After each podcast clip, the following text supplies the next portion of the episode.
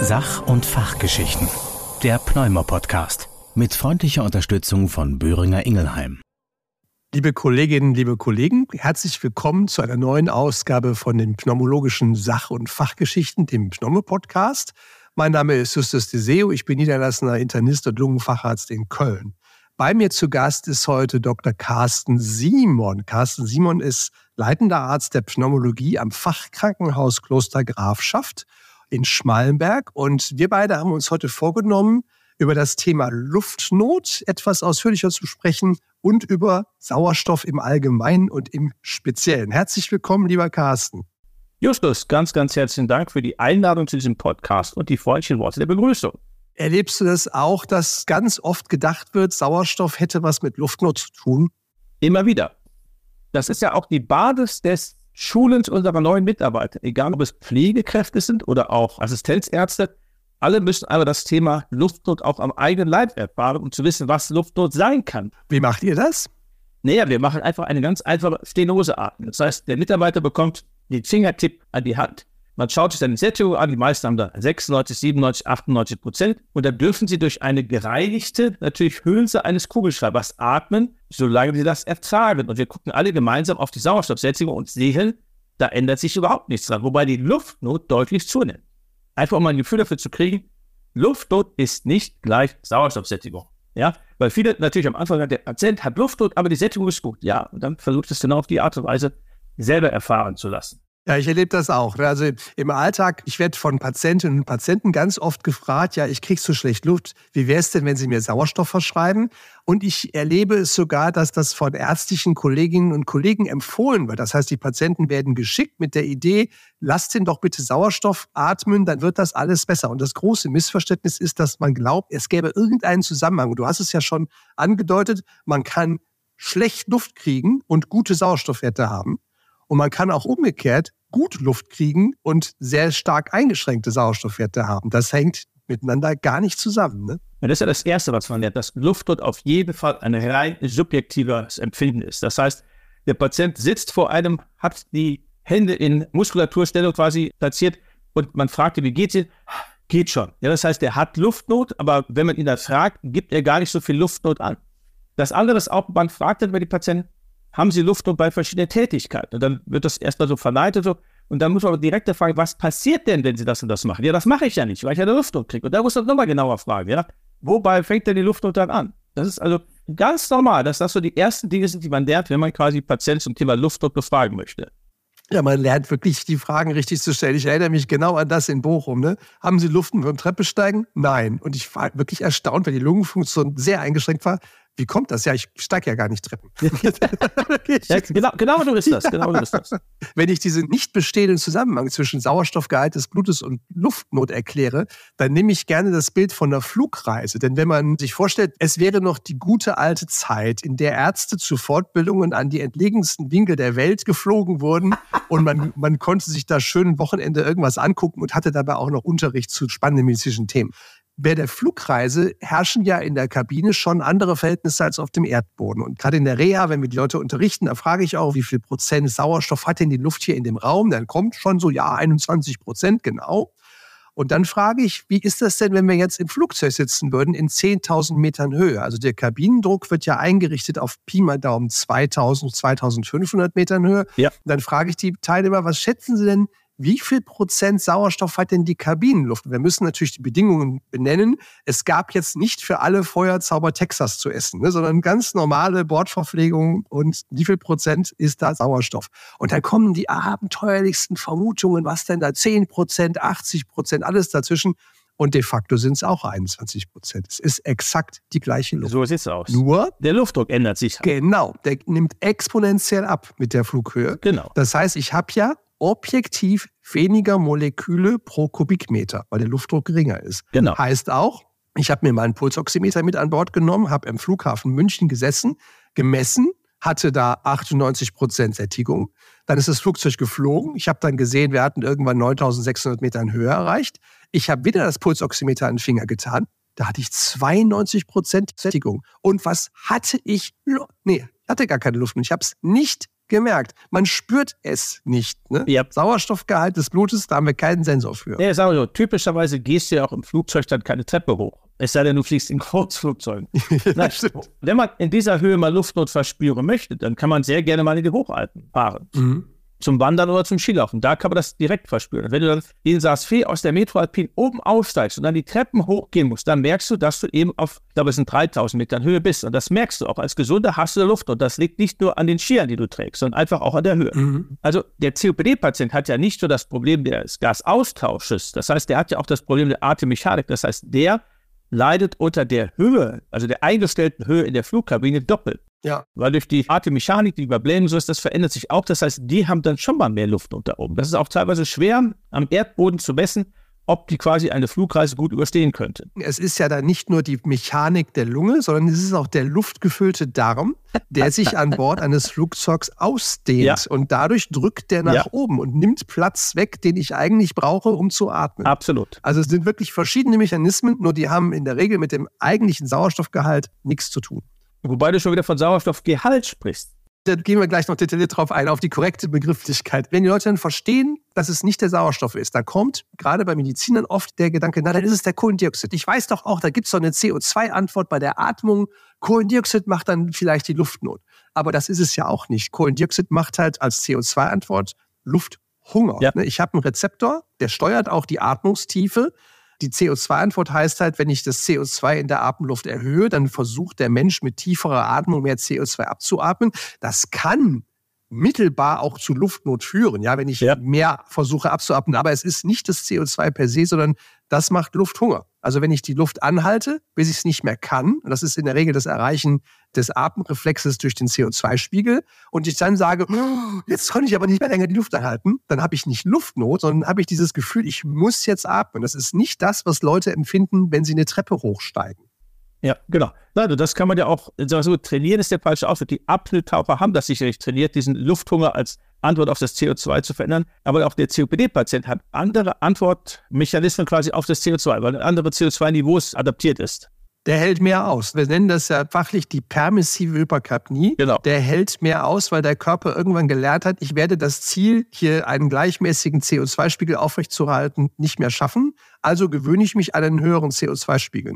Und die Apnoe-Taucher? Zumindest der Blue Bloater beim Pink Puffer ist es wieder ein bisschen was anderes. Genau. Ja, genau. Die Apnoe-Taucher? Die Apnoe-Taucher, zum einen können die wirklich die CO2-Schwelle erhöhen. Also die können trainieren, dass sie ein höheres CO2 aushalten, wie eben auch Menschen mit COPD. Richtig. Und die haben eine besondere Technik beim Atmen vor dem Tauchgang, das sogenannte Karpfen. Also man denkt manchmal, die hyperventilieren, aber hyperventilieren ist strengstens verboten. Denn was macht man mit Hyperventilation? Man reduziert den Kohlendioxidspiegel im Blut und hält auf der einen Seite länger aus, bis man wieder atmen muss. Das stimmt schon nur. Währenddessen sinkt ja der Sauerstoffgehalt weiter, bis man bewusstlos ist. Richtig. Das heißt, man würde beim Apnoe-Tauchen, wenn man das so auf die Spitze treibt, durch die Hyperventilation zwar tiefer runterkommen, da man länger aushält, die Luft anzuhalten, man würde aber auf dem Rückweg auf halber Strecke bewusstlos. Und eine Regel beim Apnoe-Tauchen ist, für den erfolgreich abgeschlossenen Tauchgang muss man die Hand aus dem Wasser heben, wenn man oben angekommen ist, um zu zeigen, ich bin bei Bewusstsein. Damit man nicht sagt, komm, die letzten zehn Meter lasse ich mich einfach hochtreiben, dann kommen meine Helfer. Wenn man aber im Sommer liest, da ist wieder einer im Kinderplanschbecken ertrunken beim Tauchwettbewerb unter Männern, dann ist das oft so ein Phänomen. Ne? Die Jungs haben halt hyperventiliert, dann den Kopf unter Wasser gehalten und bevor die CO2-Schwelle erreicht wurde und sie wieder atmen mussten, sind sie schon bewusstlos geworden durch den Sauerstoffmangel und dann ertrinken die in 50 Zentimeter flachem Wasser. Genau. Das lernt man in der Patuphylologie ganz am Anfang. Silbernagel des Populus war da die Zeichnung. Ja, genau, in dem Buch, wo das Bild von Despopoulos an seinem großen Segelschiff Ja. und wo steht, er ist verschwunden, seit 1984 nicht mehr aufgetaucht, ne, Genau. sowas in der Richtung. Ja. Jetzt haben wir ja Sauerstoff schon raus als Ursache für Luftnot, wir haben Kohlendioxid raus. Du hast es ja eben schon angetriggert, es ist am Ende ja ein subjektives Empfinden. Das heißt auch, wie du schon sagtest, dieser Satz von Assistenzärzten, der sagt, er hat Luftnot, aber er hat ja eine gute Sauerstoffsättigung, der ist ja in sich schon falsch. Ne? Wenn jemand sagt, er hat Luftnot, hat er Luftnot. Also man kann in diesem Bereich unheimlich viele Übungen machen, um einfach Luftnot empfinden zu lassen. Man kann auch einen Assistenzarzt bitten, sich seine Schuhe zuzubinden. Bendopnoe, beim Vorbeugen, ne? Bendopnoe, genau. Du lässt ihn Luft anhalten, das schafft er problemlos 30 Sekunden. Das sagst du jetzt. Ja. Kopf nach unten, mal gucken, wie lange es dann aushält. Ja, Meistens keine 30 Sekunden. ja. Ja, weil einfach viele Faktoren da eine Rolle spielen. Das heißt, Luftnot ist extrem vielfältig. Und es ist ja letztlich ein subjektives Empfinden Immer. einer inadäquaten Atmungsanstrengung bezogen auf den aktuellen Belastungsgrad. Das sind ja Faktoren, die wichtig sind. Also subjektives Empfinden heißt, ich kann es mit keiner Untersuchung der Welt widerlegen. Wenn jemand sagt, er kriegt schlecht Luft, kriegt er schlecht Luft. Da kann ich Genau. keinen keinen Messwert bestimmen und sagen, kann ja nicht stimmen. Der Messwert, den wir nehmen, und ihr wahrscheinlich auch, ist die Borg-Skala. Ja, das bildet die subjektive Empfinden ab, aber ich kann es eben nicht widerlegen. Richtig. Ich kann nicht sagen, Sie können ja gar keine Luftnot haben, weil das EKG gut ist oder weil die Sättigung Ja, gut genau. ist oder weil die Blutgase gut sind, sondern das ist subjektiv. Dieses einer inadäquaten Atmungsanstrengung sagt ja schon, worum es grundsätzlich geht. Es ist Muskelarbeit, die geleistet wird und wenn ich das den Patienten erkläre, dann verstehen die auch, wenn ich wegen einer COPD oder nehmen wir auch mal eine Lungenfibrose als Beispiel, wenn ich wegen so einer Erkrankung immer mehr Kraft aufwenden muss, um zu atmen, dann ist das völlig unabhängig davon, ob die Luft, die ich bewege, 21 Prozent Sauerstoff enthält oder 40 Prozent oder 60 Prozent. Der Ja. Kraftaufwand, den meine Lungenerkrankung erzeugt, wird davon überhaupt nicht beeinflusst. Der bleibt gleich. Richtig. Dahinter kommt dann noch dieser Satz bezogen auf den aktuellen Belastungsgrad, denn wenn wir beide jetzt Sportskanonen wären, wir würden jeden Morgen um 5 Uhr morgens uns treffen und würden erstmal fünf Kilometer gemeinsam joggen, dann würden wir beim Joggen auch intensiver atmen. Wir würden aber sagen, das passt ja zum Belastungsgrad. Richtig. Das ist ein Grund, warum wir es nicht machen. Ne? Aber es passt zum Belastungsgrad, dass wir jetzt mehr atmen, weil wir uns so anstrengen.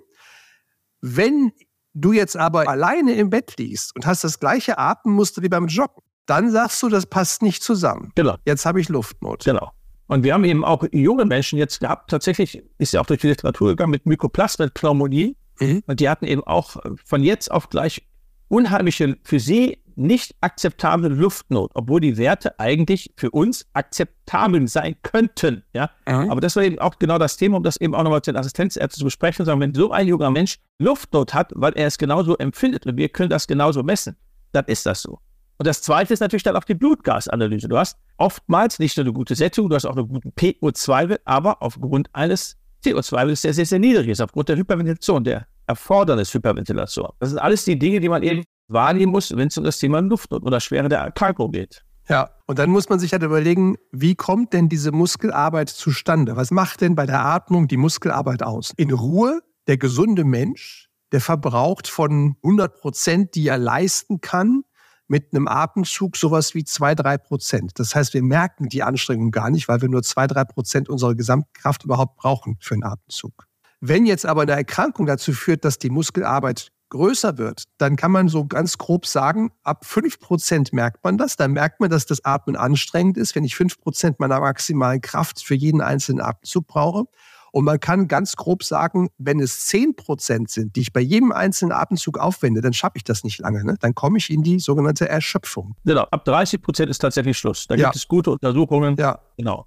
Aber man sieht daran, es sind ganz kleine Änderungen ne? von 3%, die ich nicht spüre, zu 5%, die ich spüre, zu 10%, die ich nicht auf Dauer schaffe und zu 30%, wo man sagt, das wirst du nicht lange hinkriegen. Und das ist auch immer die Kunst beim erfolgreichen Entwöhnen Langzeitbeatmet, um zu gucken, wie hoch ist die Last, die er braucht und wie hoch ist die Kapazität, die er hat. Und Mhm. man versucht immer an beiden Stellschrauben zu arbeiten. Das heißt, wenn ich Last und Kapazität übersetzt, ist die Anstrengung, die der einzelne Atemzug erfordert und die Kapazität ist das, was ich könnte. Maximal, genau. Und wenn ich die Kapazität erhöhen würde, hieße das, von meiner gesamten Kraft brauche ich am Ende relativ weniger, weil ich einfach viel mehr Kraft grundsätzlich habe. Wenn ich die Last senke, heißt das, der einzelne Atemzug erfordert weniger Kraft. Und wenn ich beides beeinflusse, ich brauche weniger Kraft pro Atemzug und ich habe insgesamt eine viel größere Kraftreserve, dann habe ich die Symptomatik deutlich gelindert. Absolut. An der Last kann man arbeiten, Sekretmanagement, regelmäßiges Bronchoskopieren, Atemmuskulatur durch Techniken entlasten, sage ich mal, oder Vibrationsmassage. ähnliches. Man kann die Inhalationstherapie einsetzen und die Kapazität gleich natürlich erhöhen durch Atemmuskeltraining, inspiratorisches. Und das sind so die Drehrädchen, an denen man schrauben kann. Ja. Ja, und dann gibt es ja die Frage, wie machen jetzt so einzelne Krankheiten denn eigentlich mehr Atemarbeit? Und man kann sich es leicht erklären, sag ich mal, Asthma und COPD als, als simples Modell, wenn die Atemwege eng sind, Luft geht nicht so gut dadurch, dann kann man sich noch ziemlich leicht herleiten, dass offensichtlich anstrengender ist, durch enge Atemwege Luft zu, zu bewegen. Bei der Überblähung ist das schon nicht mehr ganz so leicht. Also wenn ich mir vorstelle, jemand hat eine Überblähung, warum das auch bedeutet, der kriegt schlechter Luft. Die Mechanismen sind nicht immer sofort allen präsent. Also ich versuche es unseren Patienten immer zu erklären oder ich mich vor sie stelle, damit meinen Händen nachzuahmen, wo die Zwerchfälle stehen müssten normalerweise und wo es eben bei den Patienten ist. Und der Zwerchfellmuskel halt eben nur so funktioniert, indem er sich verkürzen kann und damit 90 Prozent der Atemarbeit leistet. Und wenn eben der Zwerchfellmuskel schon flach und tief steht, dass man eben wenig Möglichkeiten hat, da noch was zu optimieren. Ja, das heißt, diese Kuppel, dieses halbkugelförmige Zwerchfell, was sich verkürzt und dann flacher wird, kann sich halt, wenn es schon flach ist, wenn es von großen aufgeblasenen Lungen nach unten gedrückt wird, kann es sich gar nicht mehr so viel mehr verkürzen. Es wird ja schon flach gedrückt. Also als Begriff in der Physiologie ist das die aktive Insuffizienz. Ich nehme dem Muskel die Vordehnung, die er eigentlich hat, wenn er so schön zu einer Kuppel hochgewölbt ist.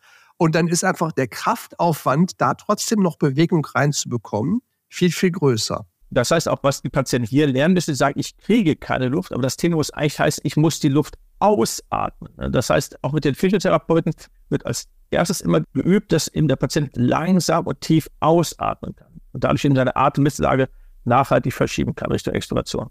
Denn wenn ich richtig weit ausatmen kann, dann werden die Lungen ja dadurch kleiner. Das Zwerchfell wieder Platz, sich wieder zu wölben. Und dann habe ich auch für den nächsten Atemzug wieder Platz, um Luft überhaupt reinzuholen. Ne?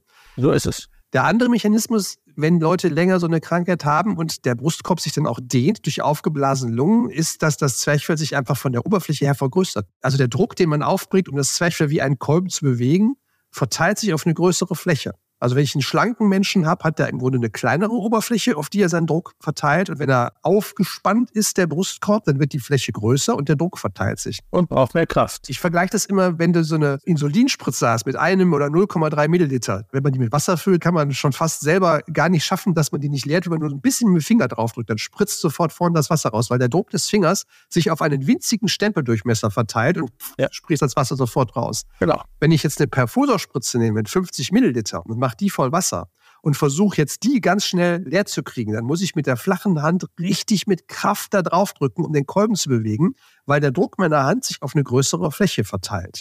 Und darum hatten wir damals Physik im Grundstudium, auch wenn wir es nicht wollten. ja, genau, um das zu verstehen. Laplage fürs Gesetz. Genau. Und das heißt eben, ich habe zum einen aufgeblasene Lunge, die das Zwerchfell nach unten drücken. Du hast eben das Beispiel schon genannt, wenn ich mich jetzt noch nach vorne beuge, dann drückt noch der Bauch von unten auch noch gegen das Zwerchfell. Das heißt, das bisschen Platz, was nach unten vielleicht noch war, in den Bauch rein, nehme ich weg, indem ich mich vorbeuge und den Bauch nach oben drücken lasse. Und dann geht halt gar nichts mehr. Und ich habe die Druckverteilung auf diesen Kolben Zwerchfell, die mit aufgeschäumtem Zwerchfell, mit dieser Verteilung auf eine immer größere Fläche, mit immer mehr Kraftaufwand verbunden. Das heißt, sowohl die Verengung der Atemwege als die Überblähung des Aufgeblasenseins, was es sowohl bei der COPD gibt, aber auch beim Asthma. Nur beim Asthma geht es auch wieder komplett weg, macht Luftnot. Ja. Die Lungenfibrose und auch andere Erkrankungen, die sich im Lungengewebe abspielen, die machen ja auch Luftnot und zwar ausgeprägt, machen das einfach, weil die Lunge steifer ist. Und dann wird die Muskelarbeit immer größer. Und das ist vielleicht sogar ein guter Punkt, um zu sagen, das ist ein Paradebeispiel für Luftnot, denn eine steife Lunge braucht einfach bei jedem Atemzug mehr Kraft, um bewegt zu werden. Und darum machen gerade Erkrankungen wie Lungenfibrose ausgeprägte Symptome. So ist es. Genauso kann man das beschreiben, ja. Die Herzpatienten kommen ja auch oft zum Pneumologen mit Luftnot. Meistens ist das Herz schon, ich sag's mal so ein bisschen salopp, auf links gezogen worden. Man hat nichts gefunden und jetzt heißt es, okay, dann könnte es ja an der Lunge liegen. Aber die Assoziation ist ja offensichtlich, Herzkrankheiten können Luftnot machen. Sonst würde man ja nicht erst das Herz untersuchen. Da muss man sich noch ein bisschen näher überlegen, wie geht denn das vor sich? Ne? Also das Herz pumpt nicht richtig. Ich meine, du hast es sehr schön gesagt, das Herz ist schon auf links gezogen worden ohne jetzt den Kardiologen zu nahe treten zu wollen, wird oftmals bei der Beurteilung der Echokardiographie des Herzens die rechte Seite ein bisschen vernachlässigt. Das kommt ja jetzt heutzutage immer mit dazu durch die HEFPEF, das heißt der Herzfehler mit erhaltener Punktfunktion.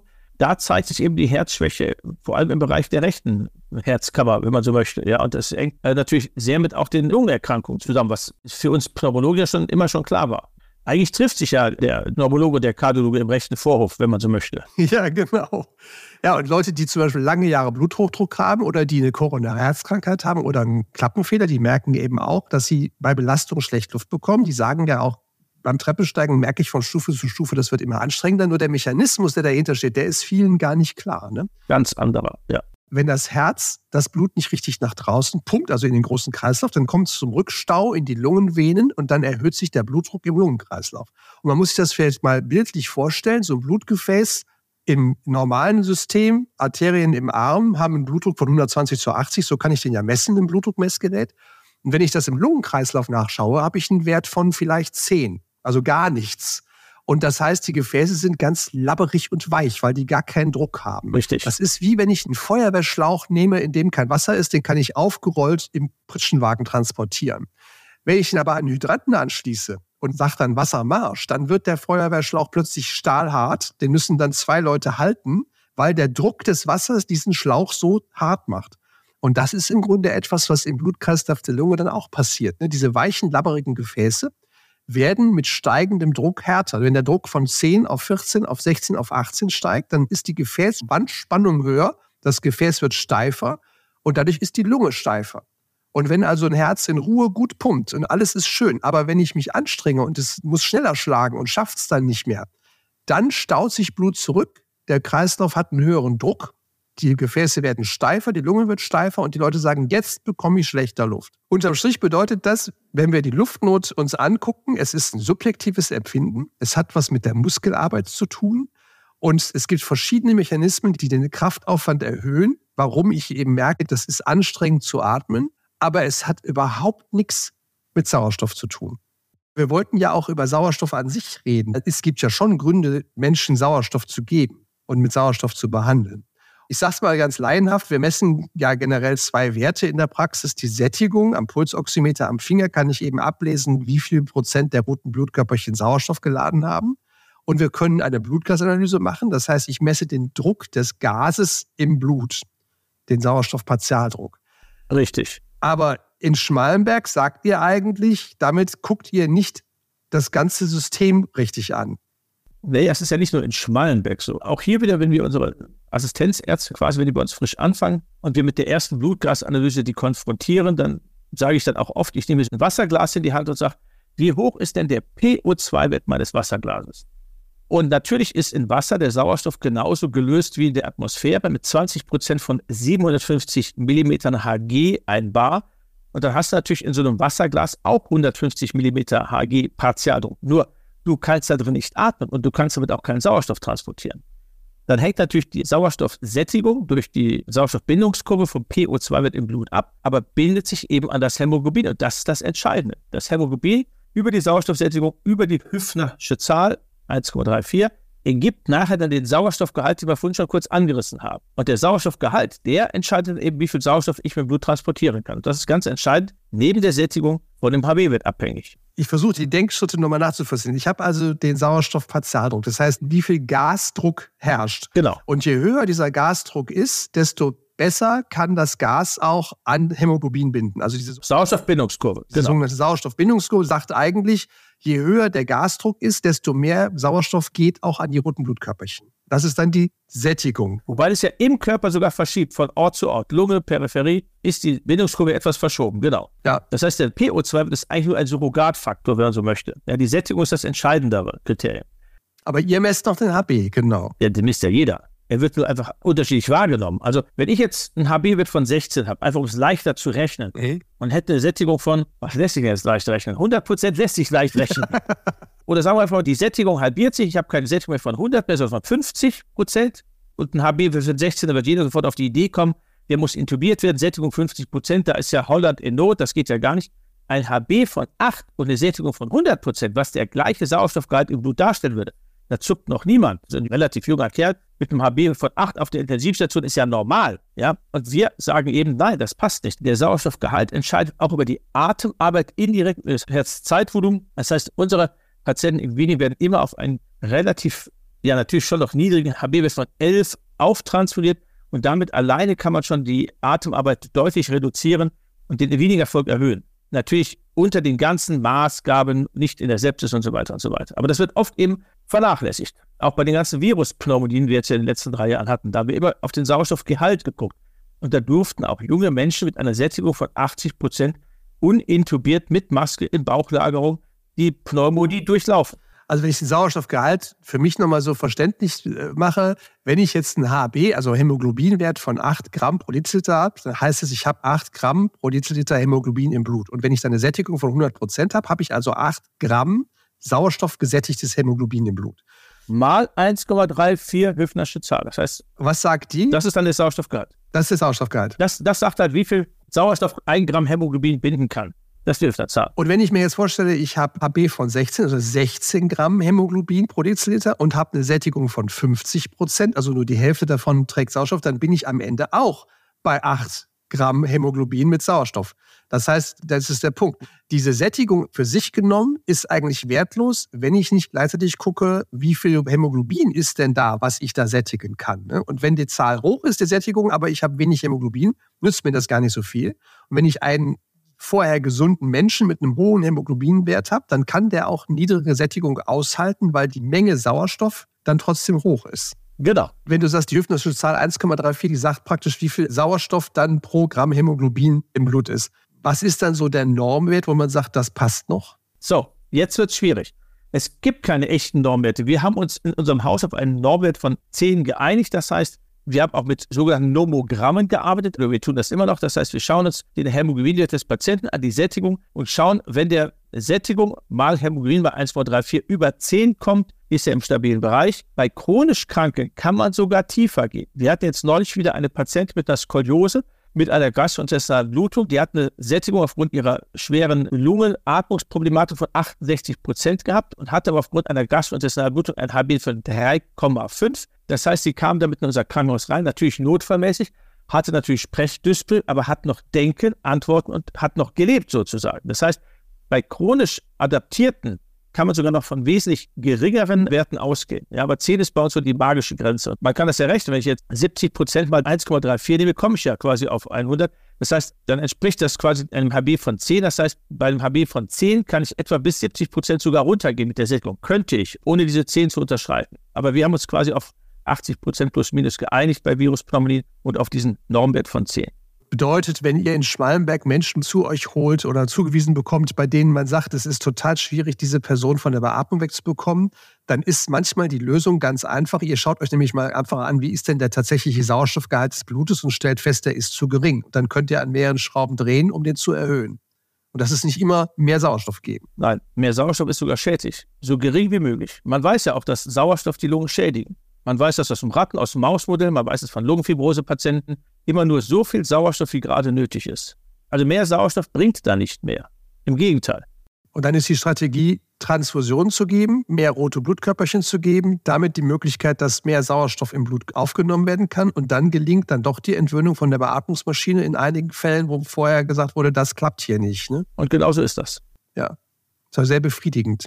Du hast eben gesagt, chronisch adaptierte Menschen vertragen auch einen sehr niedrigen Sauerstoffwert. Das will ich nur kurz aufgreifen, weil ja, wenn man mit bestimmten religiösen Gruppen zu tun hat, zum Beispiel mit den Zeugen Jehovas, das manchmal ins Feld geführt wird nach dem Motto, ich will keine Bluttransfusion. Das ist ja auch gar nicht nötig. Es gibt ja auch Menschen mit einem HB von 4, die das überleben. Aber was dann vergessen wird, ist, das ist ein chronischer, über viele, viele, viele Monate entstandener Zustand, wo der Körper über alle anderen möglichen Mechanismen sich adaptiert hat. Und das ist niemand, der jetzt gerade aus dem Darm drei Liter Blut verloren hat. Ne? So ist es, ja. Muss man unterscheiden. Aber jetzt wird es religiös und das lassen wir besser. Ich wollte nur, das Chronische ist ein ganz entscheidender Aspekt bei. Dass nicht jemand sagt, hier im Podcast haben die auch gesagt, man braucht das, sondern wir reden ja von chronisch adaptierten Menschen und nicht von akut Blutenden. Genau. Vielleicht noch ein Punkt mit dem Sauerstoff. Das ist bei der COPD ja eigentlich ein Klassiker, dass man sagt, wenn ich messe, der Sauerstoff im Blut ist zu gering, dann gebe ich Sauerstoff, damit Menschen länger leben. Aber das ist ja auch wieder an Bedingungen geknüpft, damit dieses länger Leben auch wirklich erreicht werden kann. Und dann habe ich Leute, die sagen, ja, ich gehe da dreimal am Tag eine Viertelstunde an Sauerstoff. Ich merke auch, das tut mir gut. Was sagst du denen dann? Ja. also, wenn es um eine Langzeit-Sauerstofftherapie geht, zeige ich Ihnen tatsächlich auch zum Teil die Grafiken, wonach die Patienten länger gelebt haben. Das tut mir gut, ist keine Indikation für eine medizinische Versorgung, sondern es muss ja ausreichend und zweckmäßig sein. Wenn er meint, es täte ihm gut, die Person, der Patient, ohne dass es dafür wissenschaftliche Daten gibt, dann kann ich das nicht verschreiben. Ja? Die Patienten, die davon profitiert haben, das waren COPD-Patienten, die das mindestens 16 Stunden von 24 Stunden am Tag genutzt haben, die Langzeitsauerstofftherapie. Und verrückterweise sogar in der Subgruppenanalyse waren das die COPD-Patienten, die sogar hyperkapnisch geworden sind dabei. Das heißt, die wirklich ihre Atemarbeit einsparen konnten. Wahrscheinlich ist das der wirkliche Effekt, die Reduktion der Atemarbeit. Bei diesen Patienten. Ja, das finde ich auch ganz interessant, denn man hat ja durchaus früher in der Klinik Blutgase gemacht ohne Sauerstoff und dann mit und hat beim Sauerstoffgabe gesehen, oh, der Kohlendioxidspiegel steigt an, oh, Gottes Willen, der hypoventiliert, der atmet jetzt zu flach und war dann schon fast in Panik. Aber eigentlich ist das ein gutes Zeichen, ne? CO2 is good for you. Das heißt nämlich, der wird wirklich entlastet und muss nicht mehr so schnell und tief atmen, um Sauerstoff reinzukriegen. Ne? Die Gefahr sind neuromuskuläre Patienten. Mhm. Da muss man wirklich aufpassen. Die können tatsächlich in die CO2-Narkose geraten. Aber der COPD-Patient, da funktioniert das gut. Heißt also, wenn jemand Sauerstoff bekommt, weil man sagt, das ist etwas, womit sie länger leben, dann ist zum einen ein chronischer Sauerstoffmangel nachgewiesen. Richtig. Also das ist nicht nur einmal, sondern zweimal mindestens gemessen im stabilen Intervall. Wir können jetzt noch die postakute Versorgung machen, aber grundsätzlich muss das stabile Intervall sein, ja. Genau, im stabilen Intervall.